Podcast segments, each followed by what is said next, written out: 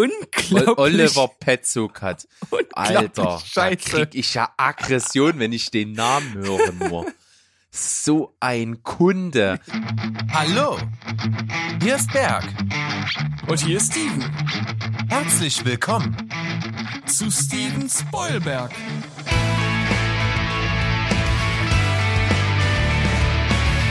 Steven Spoilberg.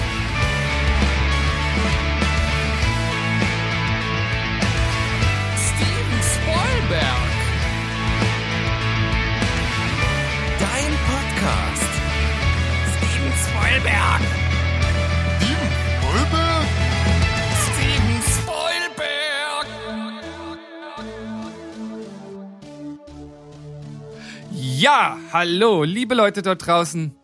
Wir sind Steven Spoilberg. Wir sind Fans des Films und der Serie und wir wollen euch heute wieder beglücken mit einer Liste, mit einer außergewöhnlichen Liste, mit einer hervorragenden Liste, auf die Berg überhaupt gar nicht vorbereitet ist. Durchaus, aber nicht, weil sie mich nicht interessiert. Die interessiert mich nämlich eigentlich total.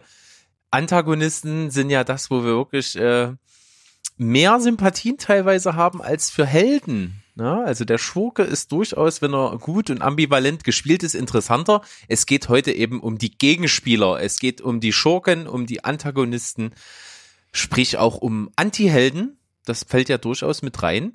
Und da werden wir mal gucken, was wir so haben. Ich habe ein paar Punkte mir jetzt schnell zusammengesucht und äh, die finde ich auch zum Teil recht interessant. Und ich glaube, du bist äh, da hingegen, im Gegensatz zu mir, extrem gut vorbereitet. Ich habe äh, eine riesige Liste mir zusammengestellt und kann mich ehrlich gesagt kaum entscheiden. Es gibt so ein paar, wo ich eigentlich direkt dachte, ja, die müssen mit drauf. Aber das habe ich am Ende bei so vielen gedacht, dass es dann wieder äh, eine sehr große Auswahl ist, auch eine sehr große engere Auswahl. Ich werde das Ganze eher ein bisschen spontan machen. Ich möchte natürlich auch wieder ein bisschen anecken, besonders an deinen Ecken. Und ähm, denke, da wird jetzt was sehr Interessantes rauskommen, weil du ja zum einen das ein bisschen spontan gemacht hast.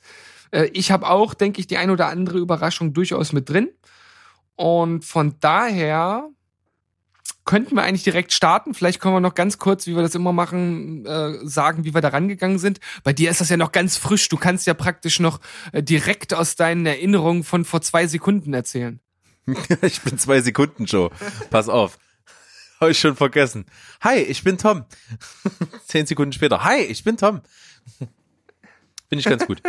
ähm, ja, also, das ist natürlich ein weit gefasstes Thema. Du kannst so rangehen, dass du sagst, okay, ich nehme in einen Film den Gegenspieler, der also dem Hauptdarsteller Steine in den Weg legt, um es mal ganz klassisch auszudrücken. Das gibt es. Es gibt natürlich aber auch Figuren, die eben ganz offensichtlich nicht der Held sind, sondern ein, eine Art, eine Art Anti-Held oder ein abschreckendes Beispiel, aber in dem Moment im Film als Protagonist auftritt. Es gibt's ja auch. Zum Beispiel Venom. Würde ich jetzt zum Beispiel mal einen Ring werfen, weil ich da mir recht sicher bin, dass den niemand auf dem Zettel jetzt hat. Äh, Venom ist ja, hat ja einen Solo-Film bekommen, erst vor kurzem, ähm, der nicht so besonders toll geworden ist, wie ich finde, aber eben einen Anti-Helden ins Zentrum des Geschehens stellt, der im Film zwar auch noch einen Gegenspieler hat, der also wirklich diabolisch böse ist, aber im Grunde genommen ist er selbst auch äh, nicht gerade, ja, äh, gut um das mal so auszudrücken. Deswegen gibt's da verschiedene Sachen. Ich habe einfach mal alles mit reingenommen und habe, glaube ich, eine ganz bunte Auswahl getroffen mit Beiträgen, die nicht jeder voraussehen kann, glaube ich. Inklusive dir. Ja, also ich habe auch äh, das so ein bisschen versucht zu strukturieren. Mein erster Gedanke war, na so Antagonisten, Gegenspieler, da ist immer so mein erster mein erster Eindruck oder erster Gedanke ist immer so richtige Bösewichte, also wirklich so welche, die so das abgrundtief Böse äh, darstellen, so in Comic-Verfilmungen zum Beispiel. Aber wenn man dann ein bisschen näher äh, nachdenkt und der eine oder andere wird wahrscheinlich nicht zwingend näher drüber nachgedacht haben müssen, aber ähm, es gibt da natürlich noch ganz viele andere. Die, das müssen jetzt nicht irgendwelche ähm, Superhelden-Bösewichte sein, sondern das kann natürlich auch etwas subtiler sein. Auch in Crime Stories gibt's gute Antagonisten und es gibt auch noch ganz andere Antagonisten. Das ist jetzt schon mal so ein bisschen ein kleiner Spoiler auf einen Platz, der äh, bei mir eine ganz äh, besondere Besonderheit darstellt. Eine besondere Besonderheit. ja, eine Special Specialty. Ja, dann bin ich da sehr gespannt jetzt drauf. Ja. Das muss ich sagen. Okay, äh, wollen wir einfach, einfach starten. Ich würde sagen, ich äh, fange mal an und ich nehme einen fünften Platz, den ich mit reinnehme, weil er meiner Meinung nach in diese Liste reingehört, wo ich aber besonders von dir weiß, dass du die Filme kacke findest, aber es ist halt einfach der ikonischsten Antagonisten ever und es geht halt nicht ohne. Darth Vader aus Star Wars. Ist halt, egal wie man es dreht und wendet, ob man das, ob man das gut findet oder nicht, jeder kennt Darth Vader von 70 bis 5 Jahre. Äh, man hat es schon mal gehört, man hat es gesehen, entweder man findet es gut oder nicht, aber das ändert nichts daran, dass er in einer der größten und bekanntesten Szenen äh, und auch Filmzitate aller Zeiten vorkommt, äh, in dem er ja Spoiler, äh, äh, Luke offenbart, dass er sein Vater ist. Ähm, von daher, ich weiß, du kannst damit nichts anfangen, aber ich weiß auch genau so, dass wir draußen ganz viele Zuhörer haben, die jetzt kopfnickend vor den Hörgeräten äh, sitzen und sagen, ja, Steven, klar, gehört da rein. Und ich gebe dir auch 100% recht. Also, auch wenn ich äh, mit den Filmen nichts anfangen kann, die Figur Darth Vader kennt jeder, ist einer der ikonischsten Bösewichte, die die Popkultur vor allen Dingen auch kennt und deswegen pflichte ich dir absolut bei, dass der auf der Liste nicht fehlen sollte. Ja, es ist ja auch ein Unterschied, ob man anerkennt, dass eine Figur in diese Liste gehört oder ob man den Film an sich gut findet. Ist ja schon ein extremer Unterschied. Von daher finde ich gut, dass du das auch so siehst und würde sagen, da wir ja beide sowieso nicht so viel zu Star Wars und Co. erzählen können, gebe ich direkt rüber zu deinem fünften Platz. Ja. Also dazu fällt mir eigentlich auch nur noch ein, dass ich die Qualität der Figur und wie die geschrieben ist, wie die sich verhält, halt überhaupt nicht beurteilen kann, weil ich halt nichts davon gesehen habe. Aber ja, wenn jemand, wir haben 100 Leute gefragt, nennen sie einen Bösewicht aus einem Film. Ich glaube, der wäre die vielleicht nicht unbedingt die Top-Antwort, aber unter den Top 3. Ja. Um mal hier so auf in Fa Familienduellsphären einzutauchen. Mit Werner Schulze Erdel. Ja, also fand ich super geil, habe ich total abgesuchtet. Äh, Ich tatsächlich auch. Und wenn man dann mal bedenkt, dass das ja später mal so ein Reboot gegeben hat mit ähm, Olli Petzock hat, glaube ich, ne? Als Ja, ja. unglaublich. Ol- Oliver unglaublich Alter, da Scheiße. krieg ich ja Aggression, wenn ich den Namen höre nur. So ein Kunde. Der Typ, der aufgetaucht ist nach einer völlig vergurkten äh, Gesangskarriere, wenn man das so nennen will, und dann äh, gedacht hat, ja, ich bin jetzt Entertainer und Comedian, und der so einer der unlustigsten Typen neben Oliver Pocher ist, den ich mir überhaupt nur vorstellen kann. Also, äh, fehlen mir schon fast die Worte. Das ist Und ja, jetzt wo das, das ist ja auch schon fast ein Antagonist. Ja, von mir auf jeden Fall, kann ich dir sagen. Genau neben Sandra Bullock steht der. Dein persönlicher, dein persönliches Antagonistenpärchen ist Oliver Petzokat und Sandra Bullock. Meine Nemesis. Nemesis auch einer der echt geilsten Antagonisten, finde ich so in der Videospielwelt. Aus Resident Evil? Ja. Ja. Aber, echt gut. aber den hast du jetzt nicht auf Platz 5 genommen. Nein, habe ich nicht. Ich habe auf Platz 5. Ich fange mal mit was Lustigen an. Einer äh, der Gegenspieler, der mir wirklich sehr, sehr viel Spaß gemacht hat und der in den Filmen auch vom gleichen Schauspieler gespielt wird, der auch den Helden spielt. Ähm, Reicht das schon als Hinweis? wer, wer, wer spielt denn, also Eddie Murphy spielt ja mal ganz oft äh, mehrere Rollen. Der ist es nicht. Ähm, ah, äh, klar, ähm, Dr. Evil. Dr. Evil! genau. Den finde ich also ultra genial. Stimmt. Der wirklich, äh, äh, Austin Powers ist ja schon eine Agentenpersiflage, der vor allen Dingen natürlich James Bond Filme schon parodiert, kann man ruhig den Begriff in den Mund nehmen. Und Dr. Evil macht das auf eine sehr, sehr coole Art und Weise, der kein Klischee auslässt. Also ähm, den, den, den, den Helden den kompletten Plan verraten, während er noch gefesselt ist, äh, den komplett, den Helden nicht sofort umlegen, sondern in einer äh, vermeintlich unentkommbaren Todesfalle hinter, zu hinterlassen und, und, und, und, und. Also Dr. Evil vereint das alles in sich, ist ultra sympathisch, ist so eine coole Socke der die bescheuertsten Pläne am Start hat, der wirklich auch, äh, finde ich, in meiner Welt eine absolute Ikone ist, der so viele zitierfähige Sachen rausgeplautzt hat innerhalb der Austin Powers Filme, die ich auch immer noch gerne rezitiere und in meinem äh, normalen Sprachgebrauch drin vorkommen. Von daher, man möge sich vorstellen, wie ich die Gänsefüßchen mache. Feuert den Laser! Ich fordere von Ihnen 12 Zentrillionen Milliarden US-Dollar. Schabalaba Ding Dong Yen. Ja, genau. Sehr gut, dass du das äh, Zitat noch vernünftig beenden kannst und dann natürlich gesagt wird, Dr. Evil, wir sind im Jahre 1969, so viel, so viel Geld gibt es gar nicht auf der Welt. Und dass er äh, dann noch als Running Gag dann später in der Zukunft dann mit äh, wenig Geld gemacht wird. Ich weiß nicht, welcher Gag als erstes kommt. Weißt du das noch? Ich glaube, eine Million, ne, so, es kommt, es kommt erst der mit dieser unglaublich krassen Summe und ich glaube dann im zweiten Film der mit der, mit, ich glaube, wo er nur eine Million Dollar oder sowas und, fordert. Und die sich halt bepissen, weil die halt denken, eine Million Dollar, das zahlen wir aus der Portokasse, ja. Ja. Ja, Echt geil. aber es gibt so viele Sachen, du hast es ja schon angedeutet und man muss natürlich ein Stück weit auf den Humor stehen, aber was hier außer Frage steht, ist, dass dass es ein sehr besonderer Antagonist ist, dass es kein 0815 Bösewicht ist, dass er natürlich durch äh, seine Persiflierung der ganzen Klischees auch eine Besonderheit in sich trägt, auch optisch vor allem sehr heraussticht und natürlich das ähm, super äh, Schurken-Klischee schlechthin nicht auslässt. Er dreht sich auf einen Stuhl um und streichelt dabei eine Katze. Mini-Butzi-Furzkätzchen, ja. Hammermäßig. Und er hat ein, einen kleinen, ein Miniaturklon, der ziemlich missglückt ist mit, als Minimi. Auch, es ist so geile Sachen. Ich könnte mich wegschmeißen. Ich liebe diese Filmreihe.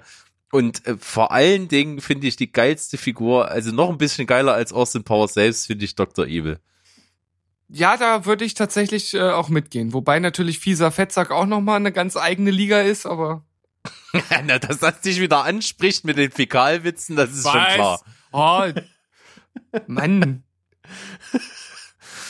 Geil. Ja, das ist mein Platz 5, Dr. Evil. Sehr schön. Das gefällt mir. Äh, unerwartet habe ich selbst gar nicht äh, dran gedacht und das schockiert mich ein bisschen, dass ich da gar nicht drauf gekommen bin. Aber ich habe ja gesagt, meine Liste ist ja voll und jetzt komme ich mit einem äh, vierten Platz, den du niemals im Leben auch nur ever erahnen könntest. Denn jetzt werde ich keine Person als Antagonisten einbringen, sondern sondern Platz 4 bei mir, pass auf, ist die Zeitschleife aus und täglich grüßt das Murmeltier. Killer. Mega geil.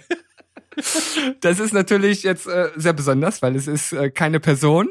Aber ähm, wenn man so möchte, ist äh, ja kann man ja schon sagen, dass das, äh, dass diese Zeitschleife, in die Bill Murray dort halt äh, gefangen äh, genommen wird, ja sein Gegenspieler ist. Er muss diesen Gegenspieler bekämpfen und er muss irgendwie seinen, seinen Weg aus dieser Zeitschleife herausfinden. Und was diese Zeitschleife für, für Szenen, für wirklich äh, ähm, ja fast äh, historische, äh, äh, gute, lustige Szenen dort entwickelt, das ist ja äh, das kann man an, an, zwei Händen nicht aufzählen. Da ist so viel Lustiges, da ist so viel Gutes drin. Also von daher denke ich, ist das jetzt mal so eine kleine Eingebung, die ein bisschen aus den, aus den typischen Bahnen ausbricht. Das kannst du mit ganz äh, viel Überzeugung sagen, das ist mal ein cooler Platz. Also da mag ich das Ausbrechen aus den Regeln schon sehr. Wie du, du hast vollkommen recht, es ist natürlich der Gegenspieler von Bill Murray und man fragt sich, wenn man das jetzt mal auf eine andere Ebene hebt, wer ist denn eigentlich der Bösewicht in der Story? Ist es die Zeitschleife oder ist er es? Könnte man jetzt äh, auf jeden Fall drüber diskutieren und philosophieren, aber Ich Weil glaube, eigentlich sie, die Zeitschleife, als personifizierte sie jetzt momentan, ihn ja dazu bringt, ein besserer Mensch zu werden. ja. Aber den ganzen Film über ist es ja eigentlich das, wogegen er kämpft. Also er will ja raus aus dieser Zeitschleife. Also wenn man so Richtig. möchte, ja, hat, äh, ist es natürlich ein Antagonist, der Gutes im Sinn hat, wenn man so möchte. Ja, das wirft natürlich auch generell wieder die Frage auf, ist der Antagonist gut oder böse? Und ich glaube, man kann tatsächlich beides sagen, weil wenn man jetzt einen Film über einen Antihelden nimmt, dann ist natürlich sein Gegenspieler wahrscheinlich der Gute. Ja, das stimmt. Also, das ist natürlich so eine generelle Frage, ne? Sind Antagonisten denn immer böse oder müssen die immer böse sein? Und wenn man das jetzt so sieht, wie du es gerade gesagt hast, dann muss man auch ganz klar sagen, nee, muss nicht so sein. Ein Antagonist ist einfach nur ein Gegenspieler der Hauptfigur. Und je nachdem, wie die Hauptfigur ausgelegt ist, kann das natürlich auch äh, anders aussehen. Also von daher finde ich, äh, passt das hier auch äh, super rein. Mal ein etwas anderer Platz. Ja, und ich mach gleich mal weiter mit einem Film, den man vielleicht jetzt gar nicht erwarten würde, wo aber auch die Grenzen zwischen Antagonist oder nicht verschwimmen. Und zwar nehme ich den Film Der Teufel trägt Prada. Und da natürlich die von der wunderbaren Meryl Streep verkörperte Chefin der Runway-Modezeitschrift, äh, die eben der im Prinzip schon der Teufel des Titels ist ja quasi.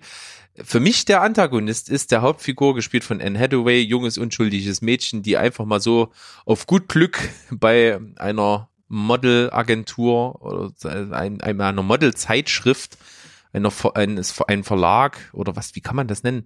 beginnt und eben sich mit dieser Welt, die gar nicht ihr, ihre eigene ist, äh, konfrontiert sieht und von dieser Chefin absolut tyrannisiert wird, die nicht nur sie und auch äh, das komplette Umfeld tyrannisiert und damit eigentlich ihre Gegenspielerin ist. Ja, ähm, ich kann dazu relativ wenig sagen, weil ich den Film nicht gesehen habe. Ich habe das mal auszugsweise ja, mitbekommen und, und mal das ein oder andere drüber gelesen, dass der ja auch generell eine, eine, eine recht hohe Fangemeinde hat und dass halt gerade dieses, äh, dieses äh, Schauspiel von, von Meryl Streep dort sehr hervorgehoben wird. Von daher vermute ich jetzt einfach mal, dass du mir hier Wahres erzählst. Also wenn du den noch nicht gesehen hast, dann hol das unbedingt nach. Das ist wirklich ein geiler Film. Nicht zuletzt durch die unglaublich gute Performance von Meryl Streep, natürlich, wie man es auch bei ihr erwarten kann und, und soll und darf. Auch äh, Anne Hathaway passt da super rein, also rein vom Casting her ist das schon richtig gut. Und äh, in eine äh, Stanley Tucci in der Nebenrolle, der ist einfach brillant. Der ist absolut abgefahren, den kann man nur lieben und auch in der Rolle kann man den nur lieben. Das ist also echt ein ziemlich guter Film und das ist ja auch das Oberthema, was ja auch schon im Titel ist, ne, dass eben diese Modewelt ja irgendwie schon böse ist und irgendwie so so so so diabolisch konnotiert ist, sage ich mal. Und das verkörpert natürlich diese absolut taffe Geschäftsfrau, die eines der krass äh, äh, wertvollsten ähm, Branchen einfach verwaltet und äh, sich da drin behauptet als Frau mit einer krassen Machtposition und da eben da auch dazu einfach ein dickes Fell benötigt und deswegen so rigoros zu ihrem Umfeld ist. Und deswegen, glaube ich, ist das schon eine sehr ikonische Gegenspielerin. Also ich glaube, damit hast du jetzt äh, nichts falsch gemacht. Das klingt auch so, wie ich das aus den einzelnen Szenen, die ich gesehen habe, wahrgenommen habe, wie ein vernünftiger vierter Platz. Ja, vierter Platz sind wir, ne? Und von Ja. daher schöner Platz vier von dir. Jo. Jetzt ist die Frage, was nehme ich denn auf Platz drei? Denn ich habe mir noch nicht entschieden. Ähm, ich habe auf meiner Liste drei Gegenspieler aus Serien auch mit drin und ähm, werde mich jetzt für einen dieser drei Gegenspieler entscheiden. Aber ich bin mir noch nicht sicher, welchen ich nehme. Ist echt schwierig. Okay. Entscheiden Sie sich jetzt. Ja, okay, einen habe ich raus, jetzt habe ich nur noch zwei. Ah, Okay, ich nehme den, den ich als erstes im, im, im Kopf hatte, weil er ja eine, eine Mischung aus schon einer gewissen diabolischen Art, aber vor allem auch einer sehr ver verstörend lustigen Art hat. Und zwar nehme ich auf Platz drei äh, Lorne Malvo aus der ersten Staffel von deiner Lieblingsserie, Berg. Oh ja, von Fargo. Von Fargo. Lorne Malvo. Schon der Name erfüllt die Herzen der rechtschaffenden Bürger mit Schrecken. Lorne Malvo, gespielt von Billy Bob Thornton, den ich unglaublich schätze und der also in der Rolle den Spaß seines Lebens, glaube ich, hat. Also allein, ich, ich sag's äh, gerne wieder, ich habe es, glaube ich, in einer anderen Folge auch schon mal erwähnt, es gibt eine Szene auf dem Postamt, ach, die ist einfach so was von obergenial. Ich könnte mich da einfach äh, vor, vor Lachen, aber auch vor Spannung einfach nur in die Ecke hauen. Also super geile Mischung und äh, diese, diese Art aus äh, trockener, ähm, weiß gar nicht, wie, wie beschreibt man denn seine Art? Also er ist, ist einfach total abgeklärt. Ne? ab, Das ja, ist genau, das ein ist routinierter, eiskalter Killer, der das wirklich als einen Job ansieht wie, wie Milchmann sein. Also der, der, der lebt das einfach. Der zieht sein Ding durch. Ja, das beschreibt's ganz gut. Ich, also manchmal hatte man so ein bisschen das Gefühl, gerade wenn man da so in diesem diese Postamtszene nimmt, dass er auch so ein bisschen bisschen, naja, nicht trottelig agiert, aber ich glaube, das ist diese Abgeklärtheit, die du halt meinst, so dieses total äh, klinische, auf den Punkt gebrachte, äh, diese Diskussion, die ja dann auch völlig absurd eigentlich ist und äh, ja, das Ganze macht dann halt die Besonderheit äh, dieser Szene und vieler Szenen in dieser ersten Staffel aus. Und deshalb habe ich mich dazu entschieden, hier auch einen, einen Seriencharakter und Lorne Malvo ist mir als erstes in den Kopf gekommen und vor allem aufgrund des unglaublich guten Namens. Der ist echt äh, hervorragend. Bei mir hängen geblieben. Guter Schauspieler, gute Rolle, gehört hier rein. Ja, und dann, äh, wenn du schon ansprichst, ich kann es nur an dieser Stelle wirklich an alle unsere Zuhörer, die schon lange dabei sind und es noch nicht gemacht haben, die neu dazugekommen sind und noch nicht vielleicht die alten Folgen gehört haben, das ist meine absolute Lieblingsserie. Ich finde die extrem empfehlenswert. Fargo als Serie, jede Staffel für sich ein absolutes Meisterwerk, kann man auch unabhängig voneinander gucken. Wenn ihr jetzt sagt, nö, erste Staffel äh, hab ich keinen Bock, guck ich die zweite, macht das, äh, dann guckt ihr die erste, guckt die dritte, es ist alles geil. Ich freue mich riesig, wenn endlich mal eine vierte kommt und Lorne Malvo aus Staffel 1, gespielt von Billy Bob Thornton, absolutes Must-See im Bereich Antagonisten. Berg, So, Antagonist Nummer drei von deiner Seite. Wen hast du da aus deiner aus Jetzt deinem. Kaninchenzylinder gezaubert? geil, ich kann auf jeden Fall sagen, kein Kacke-Kaninchen. das ist gut. Äh, es ist ein ziemlich guter Vertreter und zwar äh, wieder die Regeln gestreckt. Ich nehme jetzt mal einen Schauspieler, der es sehr, sehr gut versteht, generell verschiedenartigste Bösewichte zu spielen. Ja, Und zwar ist auf meinem Platz drei Gary Oldman. habe ich auch ich- auf meiner Liste. Ja, den sehe ich unglaublich gerne als Bösewicht, weil so ein richtiger Bösewicht, mit dem man sich, sag ich mal, auch irgendwo identifizieren möchte, hat Charisma. Und das bringt er als Bösewicht total mit. Der hat dieses Eiskalte, der hat aber auch so diese sympathische Ader und äh, auch so dieses leicht Erhabene und kann deswegen total gut Bösewichte spielen. Also angefangen äh, bei einer seiner bekanntesten Bösewichtenrollen in Leon der Profi Mhm. als äh, korrupter Cop. Dann äh, finde ich immer wieder brillant zwischen zwischen äh, eiskalten Killer und Komik äh, das fünfte Element als äh, Jean-Baptiste Emmanuel Sorg auch richtig geil. Und ähm, was gibt's noch? Book of Eli ist er ein sehr Ey, sehr also, äh, ambivalenter Du, Gegenspieler. du willst mich doch jetzt verkackeiern, oder? Das sind genau die drei Filme, die ich mir auch aufgeschrieben habe. ist ja geil. Und auch noch und auch noch in der Reihenfolge. Die stehen so hier auf meiner Liste. Also, ähm, es muss stimmen. da muss was dran sein, wenn wir es beide genauso aufgeschrieben haben. Ich habe noch, äh, der hat den Gegenspieler gespielt bei Air Force One. Oh, Auch so eine, das ist quasi, quasi eine, eine, eine Luftversion von ähm, äh, Gruber aus Stirb langsam, ja. wenn man so, wenn man das so will. Also finde ich top. Und der hat's drauf. Gary Oldman kann verschiedenste Bösewichte sehr, sehr gut spielen. Und umso ein, beeindruckender finde ich's, dass er aber auch auf der anderen Seite einen der der Symbole für das Gute in der Welt mal verkörpert hat, Commissioner Gordon Ja. bei Batman. Also äh, Aber genauso, aber. gen- genauso gut. ja, genauso gut. Gary Oldman, wahnsinnig cooler Typ und vor allen Dingen natürlich, als er noch echt so blutjung war bei Leon der Profi, da hat er eine Marke gesetzt. Also das kennt wahrscheinlich jeder. Ja, das ist auch ein absoluter Überfilm. Also, Krass. Cool, dass wir uns da so einig sind. Also Gary Oldman. das gefällt mir auf jeden Fall. Also ich äh, freue mich immer, wenn wir solche Übereinstimmungen haben. Aber ich finde es auch äh, immer wieder gut und das sage ich auch, äh, wenn was Besonderes bei rumkommt. Und ich weiß nicht, ob mein nächster Platz was Besonderes ist, aber äh, ich äh, nur zur Erklärung, warum jetzt äh, vielleicht das ein oder andere kommt und dann vielleicht jemand sagt, ja, aber Steven, du hast doch bestimmt den Film gesehen und äh, also der Antagonist ist doch viel besser. Na, erstens ist es natürlich subjektiv und zweitens ähm, haben wir schon ganz oft gesagt, es hängt auch immer von dem Zeitpunkt ab, wann man einen Film sieht. Und es gibt einen Antagonisten, der hat, den habe ich halt zu einer Zeit kennengelernt, wo ich halt einfach ja besonders gut geprägt werden konnte, wenn man so möchte. Und äh, ich werde jetzt auf Platz zwei mit reinnehmen äh, Bill aus Kill Bill, Mhm.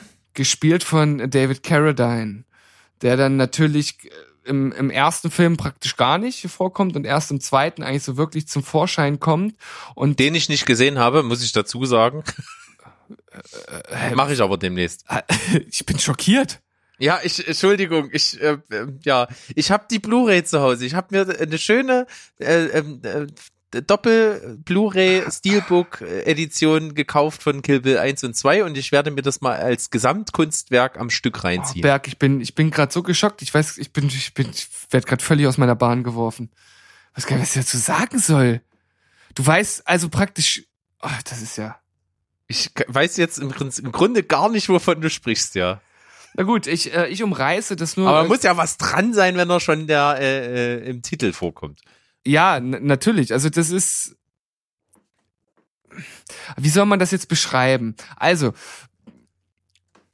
man stellt sich vor, gerade wenn die beiden dann auch irgendwann aufeinandertreffen, dass das irgendwas ganz Krasses wird. Aber das ist äh, vor allem sehr äh, durch ruhige Töne bestimmt und ähm, es, es zeigt ihn auch als recht ambivalenten äh, Charakter der halt nicht nur als abgrundtief böse dargestellt wird, wenn man, wie man vielleicht nach dem ersten Film hätte denken können.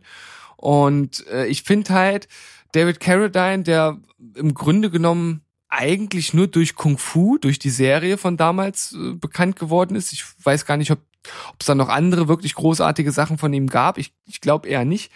Und der hier nochmal kurz vor seinem äh, Tode ja nochmal ähm, richtig einen rausgehauen hat, wenn man so möchte. Also der Welt gezeigt hat, ich, ich kann halt auch ein bisschen was. Ich kann auch ein bisschen Schauspielern.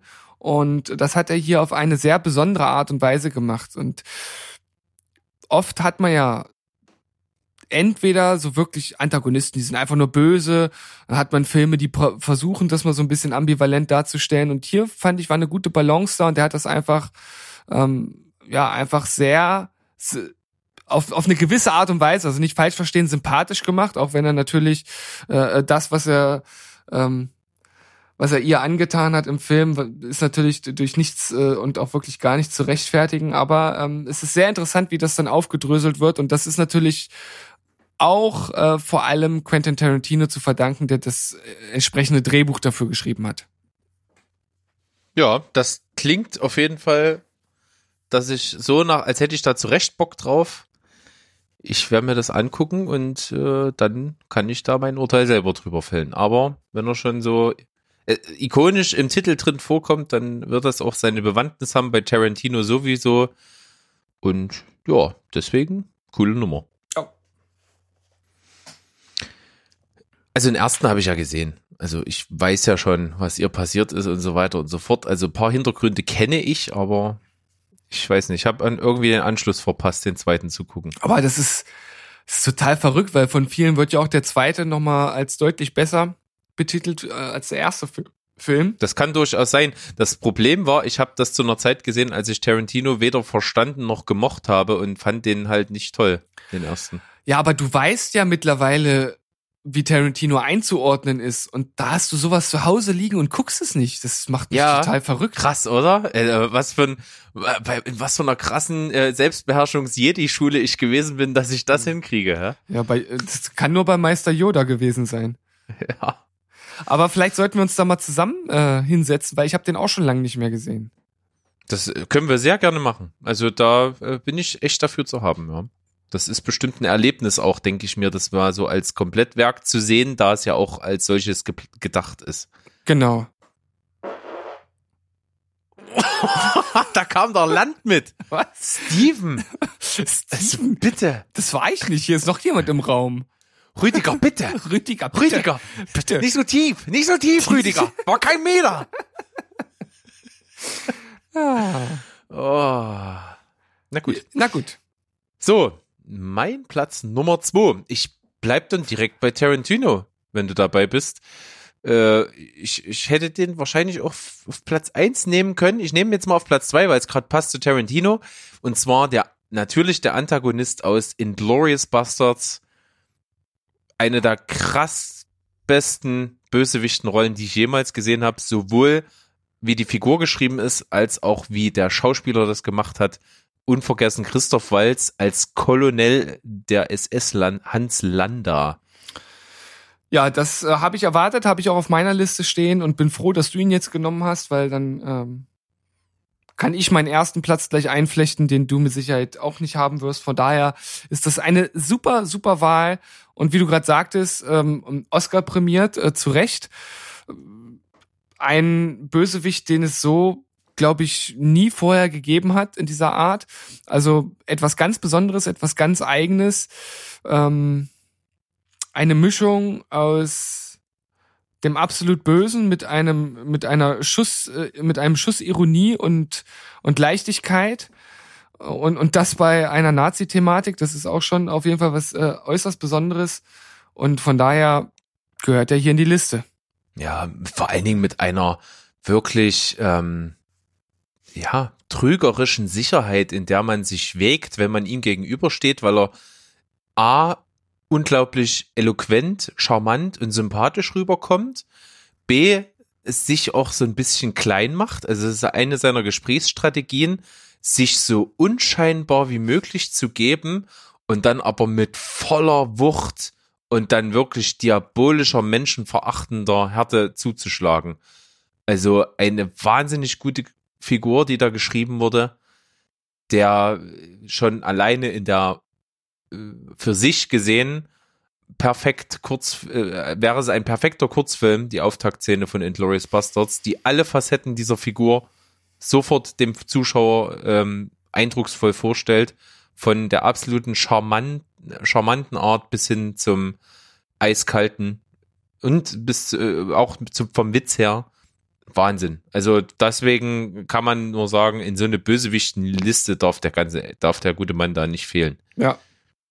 Da, da gibt's nicht viel mehr zu sagen. Wir haben alles Wichtige genannt, wer den Film noch nicht gesehen hat. Und gerade die Auftaktszene, die lässt sich wahrscheinlich auch bei YouTube angucken, oder? Mit Sicherheit. Sicherheit. Dann, äh, also wenn ihr nicht äh, Zeit habt für den ganzen Film, dann schaut euch zumindest diese Szene an, denn die ist wirklich in sich schon unglaublich grandios. Findet ihr wahrscheinlich unter Inglorious Bastards Milchszene. Schaut mal nach. So, dann würde ich jetzt mal sagen, wir stellen uns einen opulenten Trommelwirbel vor, Ja. um deinen Platz eins einzuläuten. Also wie ich vorhin schon sagte, ich habe jetzt hier noch viele auf meiner Liste, die äh, erwartbar wären, denke ich, von dem einen oder anderen. Aber ich komme mit einem, der vielleicht nicht so ganz bei den meisten auf der äh, ersten Stelle stehen wird. Aber wer uns und auch vor allem mich äh, kennt und weiß, dass ich den Film, aus dem dieser Antagonist stammt, auch unglaublich gut finde, der äh, kann das zumindest erahnen. Und zwar handelt es sich um Ozymandias. Ozymandias? Ja, Oh, welcher Film, welcher Film war denn das? Das ist der Antagonist aus Watchmen. Ach ja. Das ist ein, ein Bösewicht, wie es ihn auch im Grunde genommen kein zweites Mal so wirklich gibt in dieser Art. Äh, Es ist ein, ja, es ist ein Superheld, der auch äh, Superkräfte hat, aber äußerst intelligent und auch eloquent daherkommt und neben und eigentlich, also es ist, es ist jetzt auch ein bisschen Spoiler ist da durchaus drin, ohne dass ich jetzt sage, was genau passiert. Ähm, aber er glaubt in seinem Weltbild, ähm, dass seine Handlungen Gutes hervorbringen, obwohl dem halt nicht so ist. Also er hat halt eine, eine verquere Sicht auf die Dinge und glaubt mit seinen Taten, die er macht, die ohne Frage sehr vielen Menschen das äh, Leben kosten wird, dass er damit halt äh, Gutes vollbringen wird. Und äh, das ist halt eine Ambivalenz, die es selten in Antagonisten gibt. Also ich habe es ja jetzt auch schon mehrmals in dieser Liste gesagt, dass das oft Leute sind, die entweder komplett böse sind oder die, keine Ahnung, irgendwie eine gebrochene Kindheit hatten und deshalb so sind, wie sie sind und das irgendwie erklärt wird.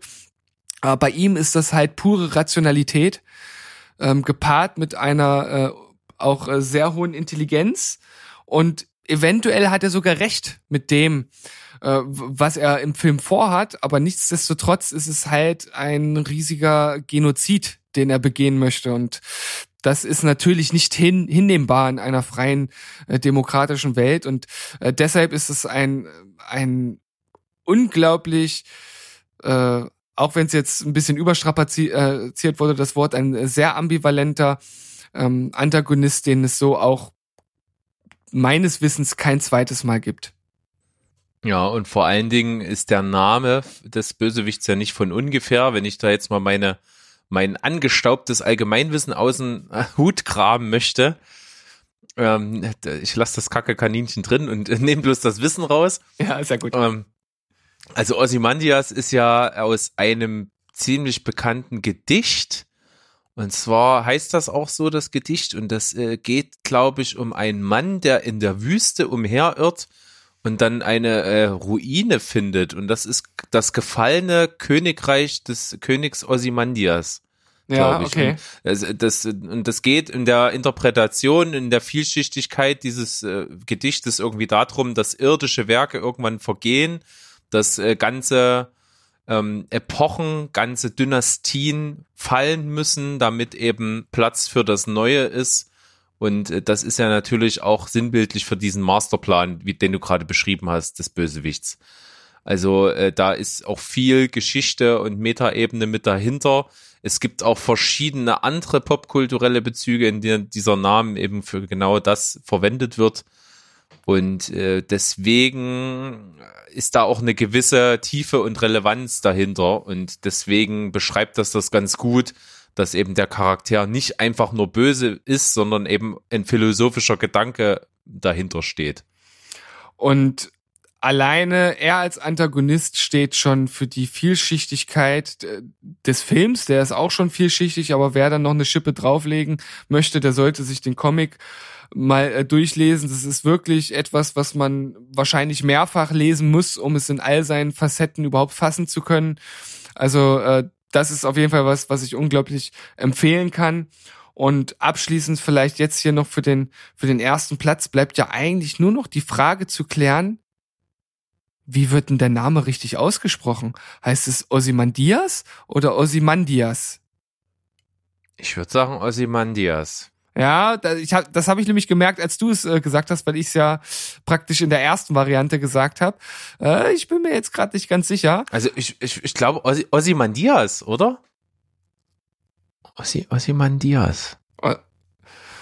Ah, vielleicht, Ich, da bin ich mir nicht sicher. vielleicht könnten wir das ja noch mal eruieren. Das ist auf Ja, jeden Fall. also ich habe den Namen das letzte Mal im Kontext gehört und zwar ähm, bei dem äh, großartigen Film der Coen-Brüder äh, mit dem Titel The Ballad of Buster Scruggs. Also äh, so ein Episodenfilm und eine der Episoden trägt diesen Titel und da Ah. gibt es auch eine Figur, die das Gedicht äh, äh, vor, vor Zuschauern immer rezitiert. Da habe ich den Namen das letzte Mal gehört. Also ich bin der Meinung, wahrscheinlich beruht darauf auch meine, meine Aussprache und meine Erinnerung, dass das im Film so gesagt wird, wie ich es gesagt habe. Aber vielleicht kann ich mich auch täuschen. Hm. Das ist auch schon wieder ein Weilchen her und Ähm, das ist nicht hängen geblieben, aber dafür, was für ein äh, unglaublich großartiger Antagonist Ozymandias jetzt Hm. war. Ozymandias. Ozymandias. Gut. Cooler Platz eins, äh, sehr, sehr schwergewichtig. Und ähm, ich sag mal, die Tiefe äh, einer Vielschichtigkeit entbehrt mein Platz eins. Mein Platz eins ist vor allen Dingen Platz eins, weil ich die schauspielerische Darstellung, die auch mit dem Oscar prämiert wurde, absolut überragend finde. Die Figur, die verkörpert wird, ist allerdings eigentlich zu ja, sagen wir mal 90, 95 Prozent eigentlich wirklich nur abgrundtief böse und durchgeknallt. Es handelt sich um die Figur, die gespielt von Javier Bardem, der Gegenspieler in No Country for Old Men ist. Ja, damit habe hab ich gerechnet, dass du das, äh, dass du den Platz Ja. damit belegst. Liebevoll von mir Prinz Eisenherz genannt, weil die Fri- Frisu- Frisur eigentlich echt lächerlich ist, aber ich möchte dem Typen nicht im Dunkeln über den Weg laufen. Ein unglaublich gefährlicher Psychopath. Und das Witzige ist, ich glaube, kein, kaum jemand weiß, wie der überhaupt heißt. Ja, ich habe es auch nur in meiner Recherche gelesen, aber es kam mir halt auch überhaupt nicht bekannt vor. Ja, Anton Chigurh Ja. heißt er. Was soll ich sagen? Ich liebe den Film sowieso. Für mich ähm, nicht nicht mein unbedingt mein Lieblingsfilm. Also gehört auf jeden Fall zu meinen Lieblingsfilmen, aber ist wahrscheinlich objektiv betrachtet einer der besten Filme, die jemals gedreht wurden. Und äh, die Figur ist halt echt krass. Und der ist wirklich angetrieben von herben Prinzipien. Also der hat seinen eigenen ähm, moralischen Kompass, der äh, nicht zu vergleichen ist mit irgendwas, was vertretbar wäre, aber eben trotzdem sehr, sehr, äh, den er sehr, sehr konsequent verfolgt und äh, ja, dabei eben vor nichts und niemanden Halt macht und absolut skrupellos, psychopathisch, gewalttätig und angsteinflößend ist. Ja, also wer den Film gesehen hat, der kann das jetzt bestimmt absolut nachvollziehen, dass das hier auch ähm, auf Platz eins äh, landet, denn auch das ist ein Antagonist, wie es ihn im Grunde genommen kein zweites Mal irgendwo gibt. Und der ist so intensiv und mit so einer äh, störrischen, äh, ja, wie soll ich das sagen? Mit solch einer ähm, störrischen Präzision, sage ich jetzt mal, ähnlich des wirklich rigiden Moralkompasses, wie du es äh, formuliert hast, von Javier Bardem gespielt, dass man dort einfach nur sagen muss, das ist absolut ikonisch, auch ein Wort, was wir jetzt schon das ein oder andere Mal hier genutzt haben, aber nichts anderes trifft bei ersten Plätzen in der Regel auch zu, außer ihr seid natürlich völlig anderer Meinung, das kann ja auch durchaus sein, aber ich glaube, hier gibt's jetzt nicht ganz so viel Diskussionsbedarf, ähm, wenn nicht auf Platz eins, so muss er zumindest in die Top 5 äh, solch einer Liste mit rein. Und da ich weiß, dass du diesen Film unglaublich gut findest, war mir das eigentlich bewusst, dass der irgendwo hier auftauchen muss. Ja, du kennst mich halt eben. Du bist meine bessere Podcast-Hälfte. Ja, in- und auswendig, von innen und von außen kenne ich dich. so wie deine Mutter. Ah, na gut. Na gut, da Hast war er. doch noch untergebracht. da war das er ist wieder. irgendwie dein Ziel mittlerweile in jeder Folge. Ja? Ja, doch, das gefällt mir. Macht Spaß. Nicht schlecht. So, ich habe ja gesagt, ich habe noch ganz schön viel auf meiner Liste. Und da bin ich echt gespannt drauf. Also ich, pass auf, ich mach, was ich noch auf der Liste hab Ja. Und lass dich, lass, überlass dir dann in einem langen Monolog das Ende der Folge. pass auf, ich hab natürlich auch äh, sehr, sehr eindimensional, aber kennt jeder und auch als Gegenspieler Bösewicht unglaublich vielschichtig das Alien aus Alien. Ja, habe ich auch dran gedacht, aber Alien war immer so ein Film, der bei mir nie so wirklich eine Rolle gespielt hat, deswegen habe ich das hier nicht mit reingenommen. Und äh, sehr offensichtlich, vor allen Dingen nach unserer äh, ja überschwänglichen Schwärmerei aus der letzten Folge, natürlich der Joker. Im Grunde genommen in all seinen Formen, außer Jared Leto. Äh, Ich muss äh, wirklich zugeben, vielleicht mache ich mir da jetzt irgendwie Feinde, aber der, der Suicide Squad ist ja generell nicht gut angekommen, fand ich auch nicht prall. Und vor allen Dingen seine Darstellung des Jokers finde ich absolut überflüssig in der Geschichte der Joker-Darsteller. Es ist völlig äh, sinnfrei und hat mir nichts gegeben. Mhm. Dafür aber Ähm, alle anderen, die ich gesehen habe, also sprich Jack Nicholson war schon ein guter Joker, mir ein bisschen zu plakativ gewesen, aber trotzdem ziemlich gut. Heath Ledger natürlich postmortem mit dem Oscar ausgezeichnet, eine Klasse für sich. Der hat natürlich den den Action-Joker gebracht, den alle sehen wollen, der trotzdem äh, sehr real angelehnt war und äh, das unglaubliche Schauspiel des Joaquin Phoenix jetzt äh, zum Schluss denkwürdig, wird auch noch lange, ähm, denke ich mal, man, man wird noch lange über diesen Film sprechen, denke ich. Aber wenn ich jetzt mal Krümelkacker sein äh, will, dann äh, müsste Ja, man sagen, dass er, dass er nicht der Antagonist des Films Ich wollte ist. es gerade eben sagen. Ich wollte gerade darauf kommen. Er ist in seinem Film nicht der Antagonist, denn er ist, er ist in seinem Film tatsächlich der Protagonist. Da ist ja tatsächlich eher der Antagonist die Gesellschaft, wenn man so möchte. Ja. So, ja, könnte man so ganz grob umreißen. Aber natürlich, äh, klar, ist er ein, äh, wenn man ihn sozusagen mit den anderen Joker, Jokers zusammenwirft, ist er natürlich im Grunde genommen ein Antagonist. Nur in dem Film selbst spielt er halt einfach mal die Hauptrolle. Richtig. Und äh, zum Abschluss ein einer, der mich jetzt äh, gewundert hat, dass er bei dir nicht vorkommt. Wir haben ihn schon ab und an mal als einen wirklich sehr, sehr guten Bösewicht herausgestellt äh, aus äh, dem Marvel Cinematic Universe Thanos. Ja, Der Hab ist ich- auch sehr gut. habe ich auch bei mir noch auf der Liste stehen. Hätte ich jetzt als erstes bei den Honorable Mentions genannt. Äh, war mir dann. Also ich, ich finde ihn halt wirklich als, als Gegenspieler eines Mainstream-Comic-Universums finde ich ihn wirklich überragend gut. Aber so in, in, der, in der Liste, die ich jetzt äh, mir zusammengestellt habe, hat er da unter den Top 5 für mich jetzt einfach nicht das Gewicht gehabt, was er hätte haben müssen. Aber nichtsdestotrotz ist er unglaublich gut. Also er ist auch äh, vielschichtig. Man, ähm, man sieht das äh, vor allem natürlich in den beiden äh, Teilen des, äh, des vierten Avengers-Films, dass er dort auch, äh, also in äh, Gänsefüßchen menschliche Seiten hat, ähm, die dort mehr vermuten lassen als wirklich nur äh, das reine Böse, was die Menschheit aus, auslöschen möchte. Von daher ähm, gut, dass du ihn genannt hast. Ich hätte ihn jetzt hier auch genannt, ist auch ein sehr guter Antagonist. Den Joker hätte ich jetzt hier auch stehen gehabt, ähm, allerdings für mich vor allem der Joker aus The Dark Knight. Dann habe ich mit äh, hier draufstehen den T1000 aus Terminator 2, der auch äh, seinerzeit damals natürlich vor allem durch die Tricktechnik äh, seinerzeit voraus war, durch dieses äh, Flüssigmetall, was er darstellt. Dann Hannibal Lecter, der gehört Oh für ja. mich auch äh, noch in diese Liste rein. Doch bestimmt auch Oscar prämiert, oder? Ich glaube ja. Mit Ähm, Sicherheit. Allerdings ist das bei mir halt so, ich habe den ja erst vor kurzem zum ersten Mal gesehen und finde den Film natürlich trotzdem gut. Ich finde auch seine Darstellung gut. Ich habe da halt nur einfach nicht so diese Zeit und Verbindung zu aufbauen können, als dass ich jetzt sagen muss, das ist für mich persönlich einer der besten Antagonisten. Dann habe ich hier noch äh, Simon Peter Gruber. Das ist äh, der Sohn Selbstverständlich. das ist der Sohn von Hans Gruber. ähm, also beide natürlich zusammen. Also die Grubers, wenn man so möchte. Die Grubers. welch, welch angsterfüllender Name. Ja, auf jeden Fall. Wieder so ein, so ein, so ein Filmklischee. Der, der Bösewicht ähm, äh, kommt aus einem anderen Land. Ja.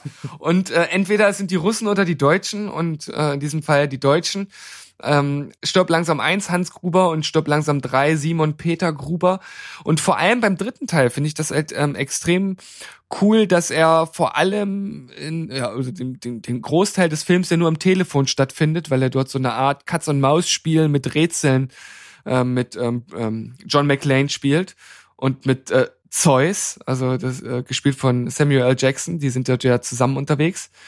Und das hat auch schon äh, was, was sehr Besonderes. Seine Art, wie er mit den Leuten spricht, wie er die Rätsel präsentiert, das fand ich auch schon irgendwie immer ähm, sehr äh, beachtenswert. Und natürlich Hans Gruber gespielt von Alan Rickman, der ja auch den Antagonisten in Sheriff äh, of Nottingham. Und er, er hat den Sheriff of Nottingham in Robin Hood so rum. Genau. Äh, gespielt. auch äh, sehr, sehr ikonisch, das stimmt.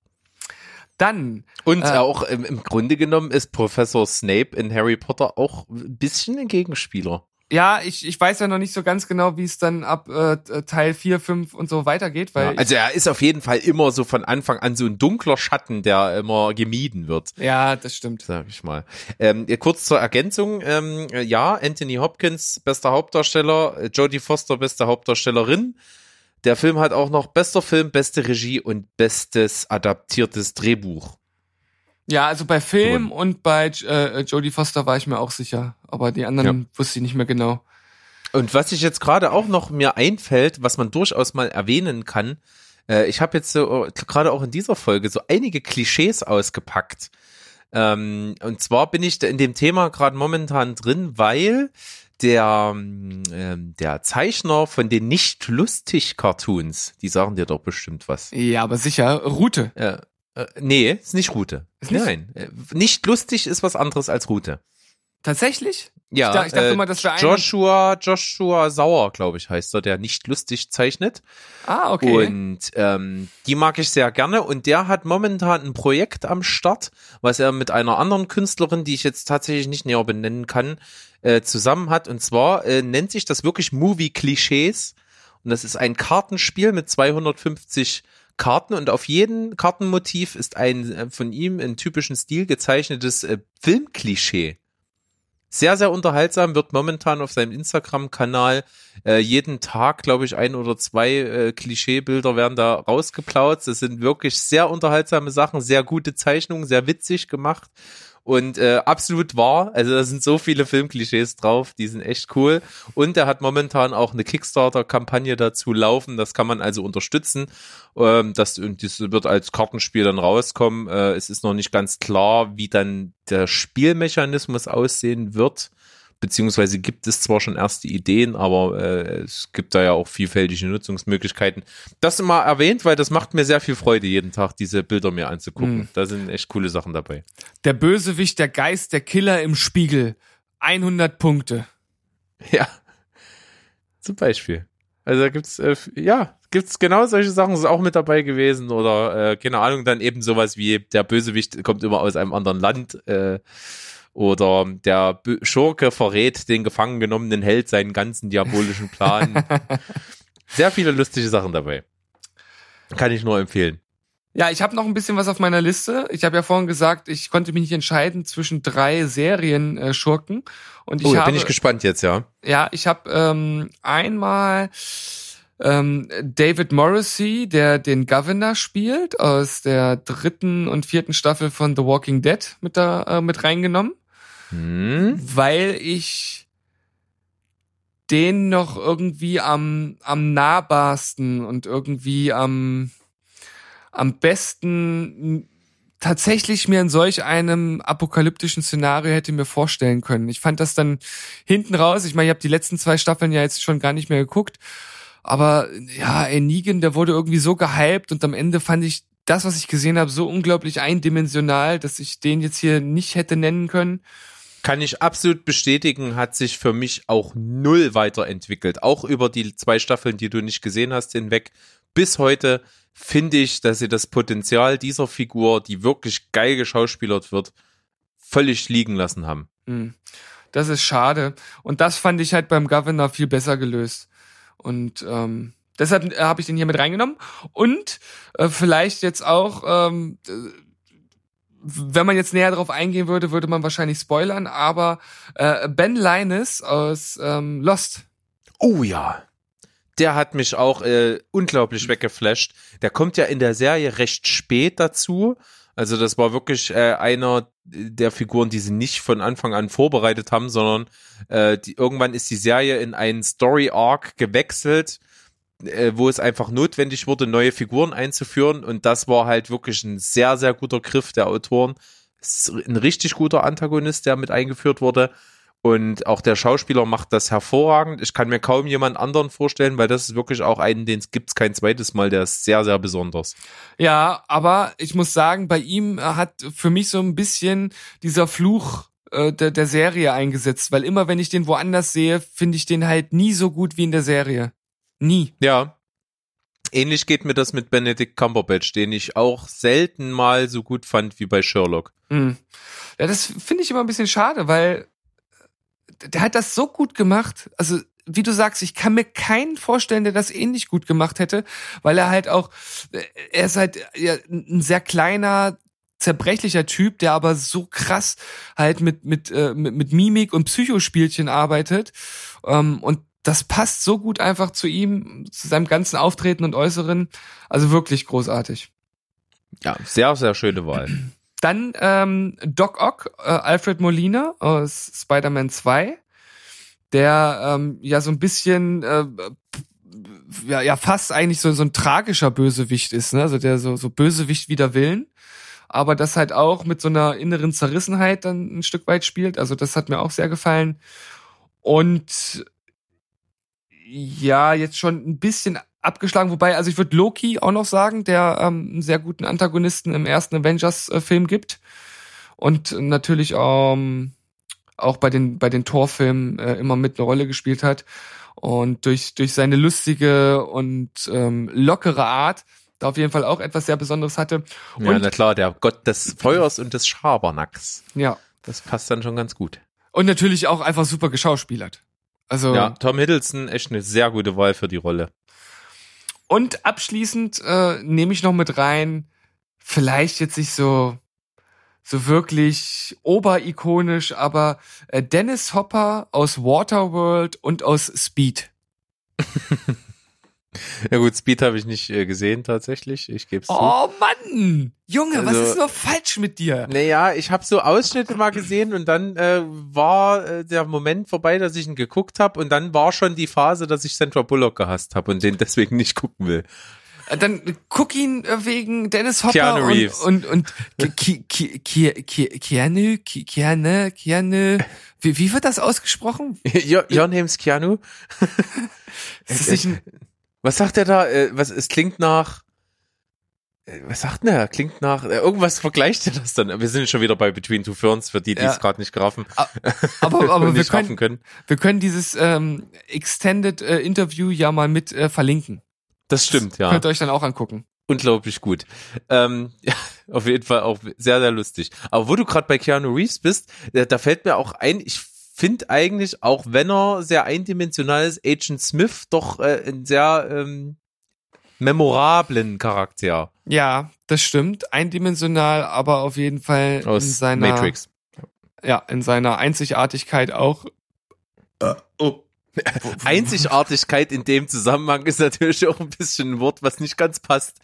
Ja, na, na vor allem in, in den äh, im zweiten Film nicht, ne, wenn diese Massenszene kommt mit den äh, 500 äh, Agent Smith oder wie auch immer.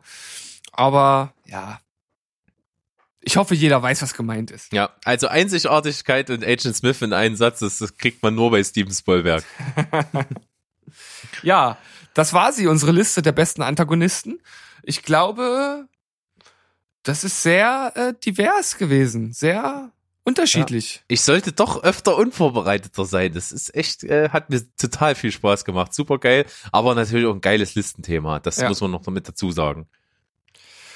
Und wir haben uns sogar schon Gedanken gemacht, was wir nächste Woche machen, Berg. Ja, das können wir ja sogar jetzt schon verraten. Das stimmt. Ja. Wir machen einen, einen Fanservice. Wir machen endlich mal einen der Vorschläge, die uns äh, der gute Vincent geschickt hat. Vince, freu dich und äh, vielleicht die anderen nicht so, äh, denn es sei eine Warnung ausgesprochen, es wird eine massive Spoilerfolge.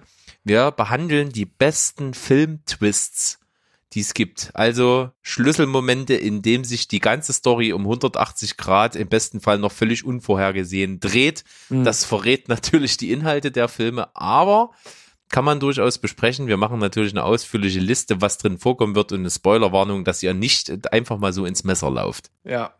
Und ich weiß jetzt schon, was bei mir auf Platz eins ist. Na da. Aber das kann ich jetzt natürlich noch nicht verraten. Das wäre ja ein, äh, praktisch ein Spoiler-Spoiler. Also Spoiler-Inception.